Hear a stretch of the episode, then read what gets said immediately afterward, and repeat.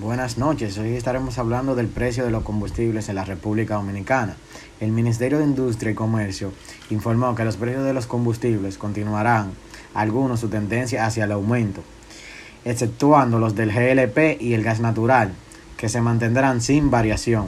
Para la semana del 13 al 19 de febrero, la gasolina regular se venderá a 219 por galón y la premium a, 220, a 233 incrementando 4 y 4.50 pesos por galón respectivamente.